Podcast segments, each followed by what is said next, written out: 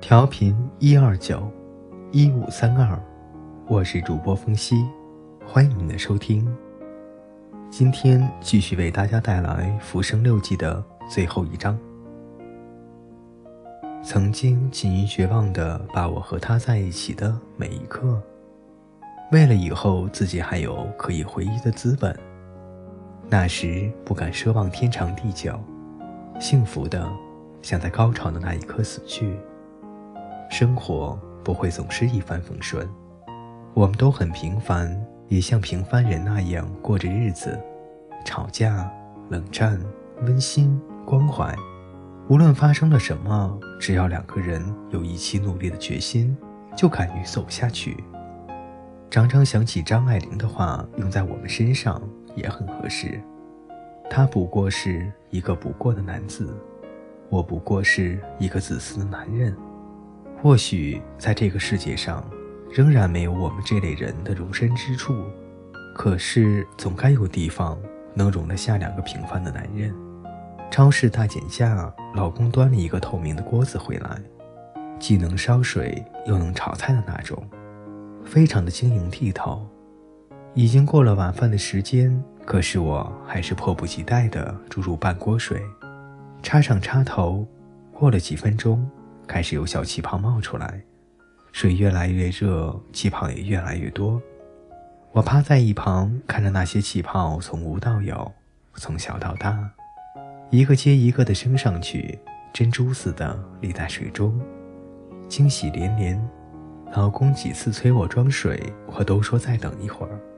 一锅水烧得只剩小半，我再不情愿地拔下插头，把水倒进暖水瓶。老公觉得有趣，看着我一直笑，说我是乡巴佬。男人的话，脸圆一点，线条柔和一点，看上去会比实际年龄小很多。我就深受其害，对自己的脸深恶痛绝。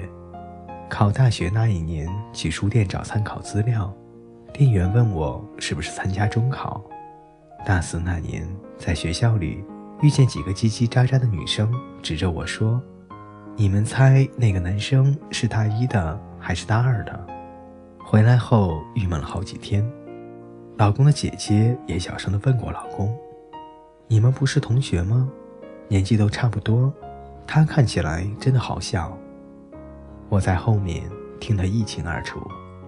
以前还不觉得怎么样，现在则是锥心之痛，因为一直梦想着让自己看上去更成熟、更深沉一些。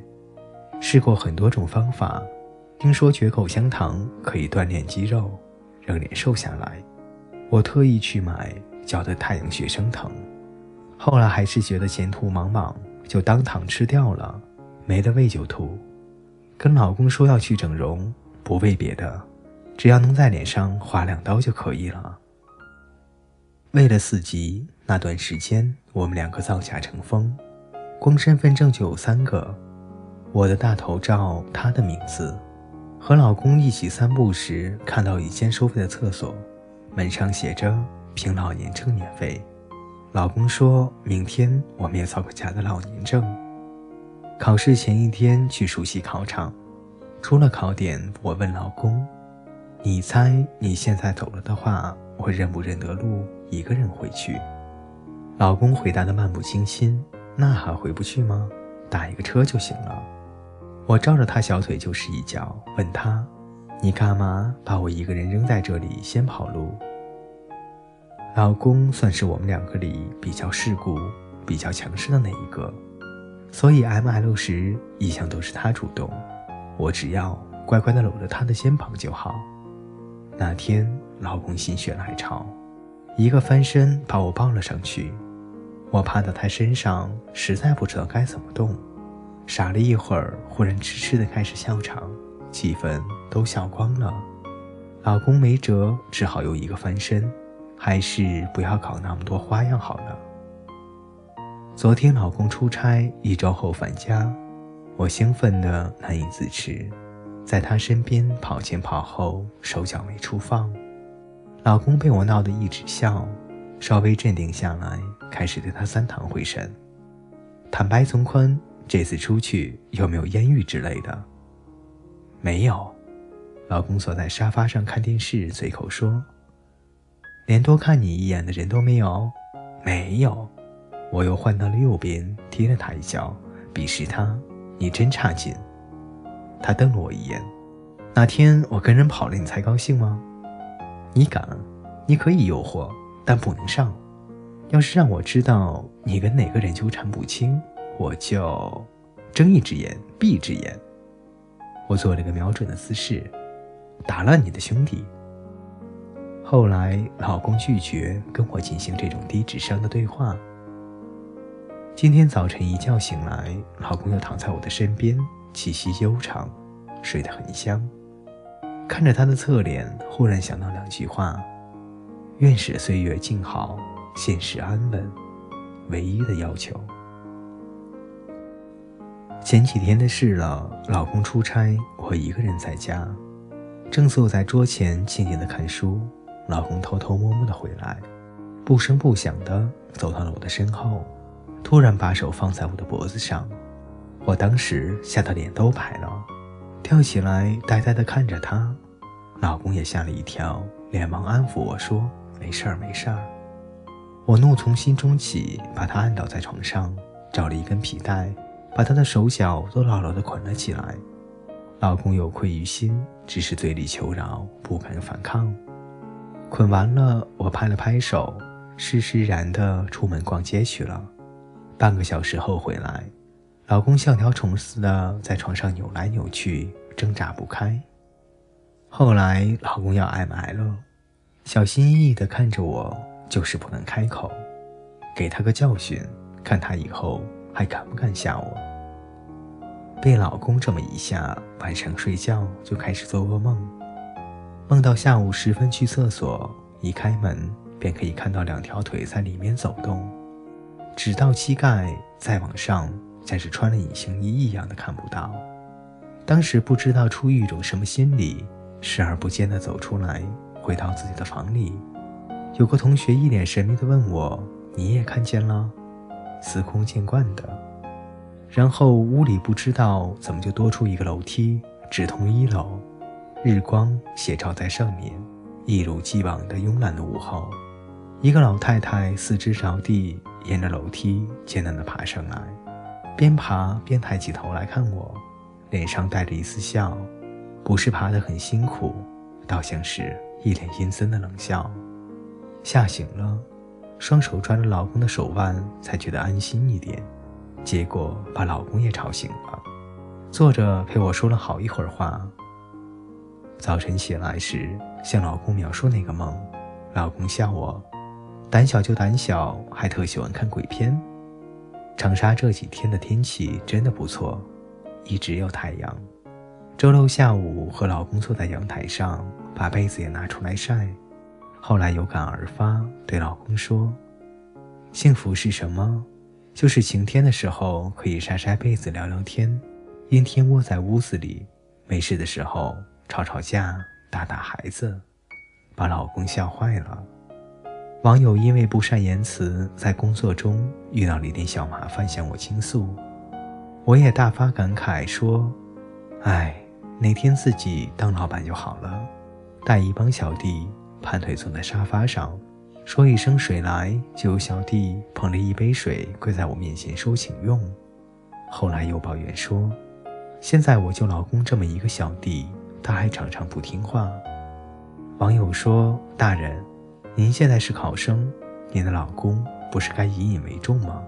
他该好好照顾你，不让你有后顾之忧才是。”我说：“哪敢，老公每天回家累得要死。”我都不敢吵，看他有精神才敢闹他，不然就是自己一个人乖乖的躲在一旁抠墙角。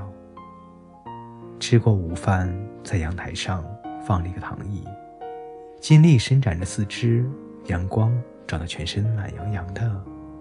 老公凑过来问：“懒虫，怎么躺这儿了？”我说：“刚吃过饭，在晒肚皮。吃完饭干嘛要晒肚皮呢？”我说可以不用刷碗啊。老公买了三件套的西装，问我帅不帅。我绕着他转了几圈，说你以后天天穿这个吗？”老公得意非凡。我接着又说：“我吐啊吐的，就习惯了。其实真的蛮帅的，可是我不打算告诉他。”逛街时看见里三层外三层的人围着一家药店，热闹非凡。在人群外踮着脚看了一下，大致是吃这家店的药死了人，亲属来闹事。附近人群的注意力都被吸引了过来。我拉着老公走到阴暗的小巷子里，人来疯似的对他说：“老公，我们接吻吧。”老公做贼似的向四周看看，没人注意，小鸡啄米似的啄了我一下。我不满意，摁住他，一下一下的啄了回去。到了七八个小时，头上的路灯忽然光芒大放，幸好没人注意到这边。我抬起头看了看，很专家的语气：“接吻，让我们进入电力时代。”好久没有来，又积攒了一些和老公的事，把它记下来。也许等老了之后，还可以跟他坐在阳台上，晒着太阳，争吵当初是谁先追的谁。以下是和网友的一部分聊天记录，他。嗯，这里指的是女字旁的他，是我们两个人的好朋友之一，可以什么都说。出现频率最高的还是他这个字，这里的他指的是男字旁的他。整理之后觉得还蛮有趣的。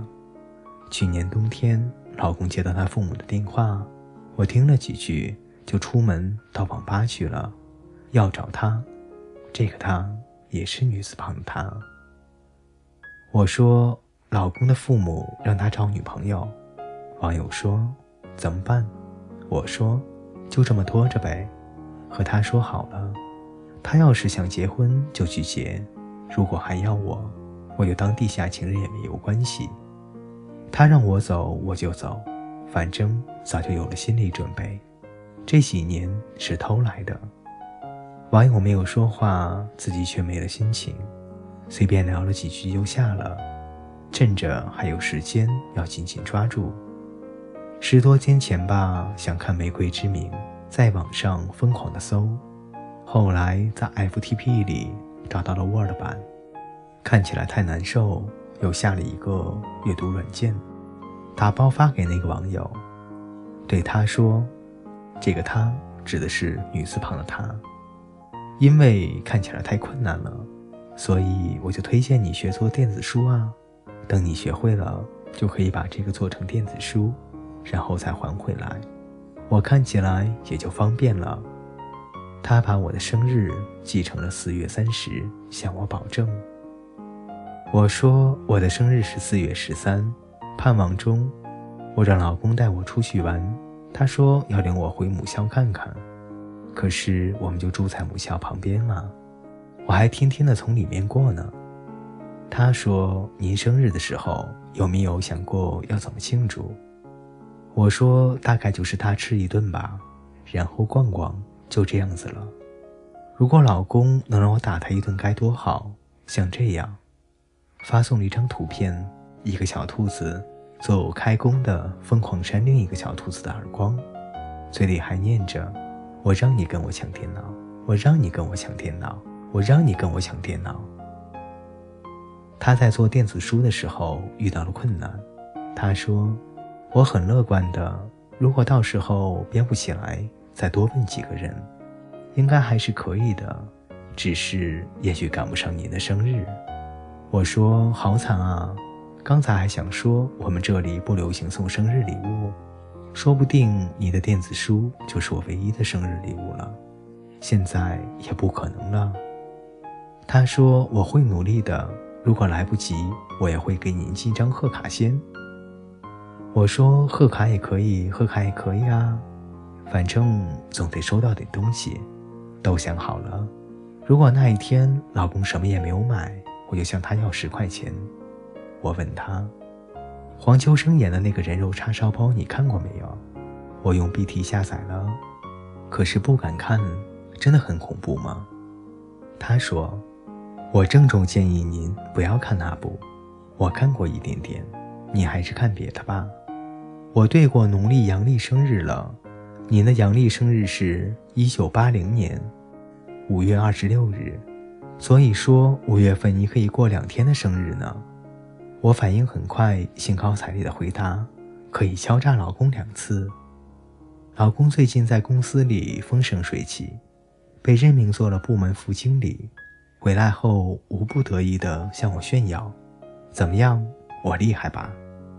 这样带点孩子气的话，他几乎从来不说，偶尔不小心露出了口，就会怪罪到我的头上，说心理年龄都被我拉低了。他在外面其实很不一样，见过几次，海派能砍。不要命的拼酒，想起女生来头头是道。我现在还有女生，像是在学校，三五不时的小赌怡情。没有同事圈的朋友，不了解别人相处起来是怎么样的。可是有时看他叼烟，眯起眼睛，侧头看着麻将牌，我会注视一会儿，然后在心里偷偷的想：我是有了书，有了电影。就不再需要其他的娱乐，和男生混在一起摸牌抢婚话，这样的愉快我永远也给不了。因为升职，老公无形中就忙了起来。以前一个星期、两个星期和朋友出去玩一次，现在晚上出去多半是为了应酬，应酬就免不了要喝酒。估计他快回来了，就走到最近的公交车站，坐在长椅上。看着一辆又一辆的公交车，看着来来往往的人群，每次老公见到我，总是心里很高兴，我也很高兴，因为别人看得出他喝了酒，我就有理由可以正大光明的搀着他。喝了多少？一点。醉了吗？一点。嗯，会不会想吐呢？哎，不会，还可以。两个人就这样一边说着话，一边慢慢的往家走。好了，各位听友，这里是《浮生六记》的最后一章，整篇故事到这里也就算是圆满的结束了。南康今年应该也是有三十七岁了。南康，江水何其冷，愿你早日轮回，忘记这一份孽缘，忘了吧。有时候，我们总觉得自己的泪水会太容易泛滥，总会有时觉得对生命存在着种种的悲观。愿人真的有来世，愿南康能够忘记今世所有的伤悲与隐忍，以及漫漫长夜里心酸的眼泪。愿南康下辈子能够做一个快乐无忧的孩子吧。今天的故事就为大家分享到这里。如果你喜欢，欢迎您点赞、转发、评论。你们的支持就是我最大的动力。好了，我们下期再见。